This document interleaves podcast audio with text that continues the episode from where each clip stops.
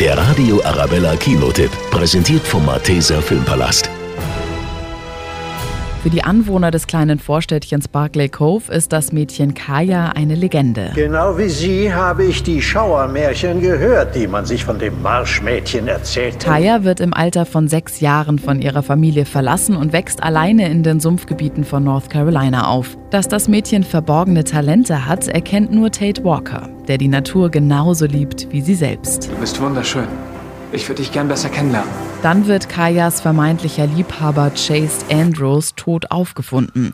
Sofort ist für die Kleinstadt klar, die schüchterne Kaya muss die Täterin sein. Die Frage ist, können die Anwohner ihre Vorurteile endlich ablegen, um den Mordfall mit neutralem Blick zu bewerten? Weit draußen, wo die Flusskrebse singen, ist die Marsch sich einer Sache gewiss.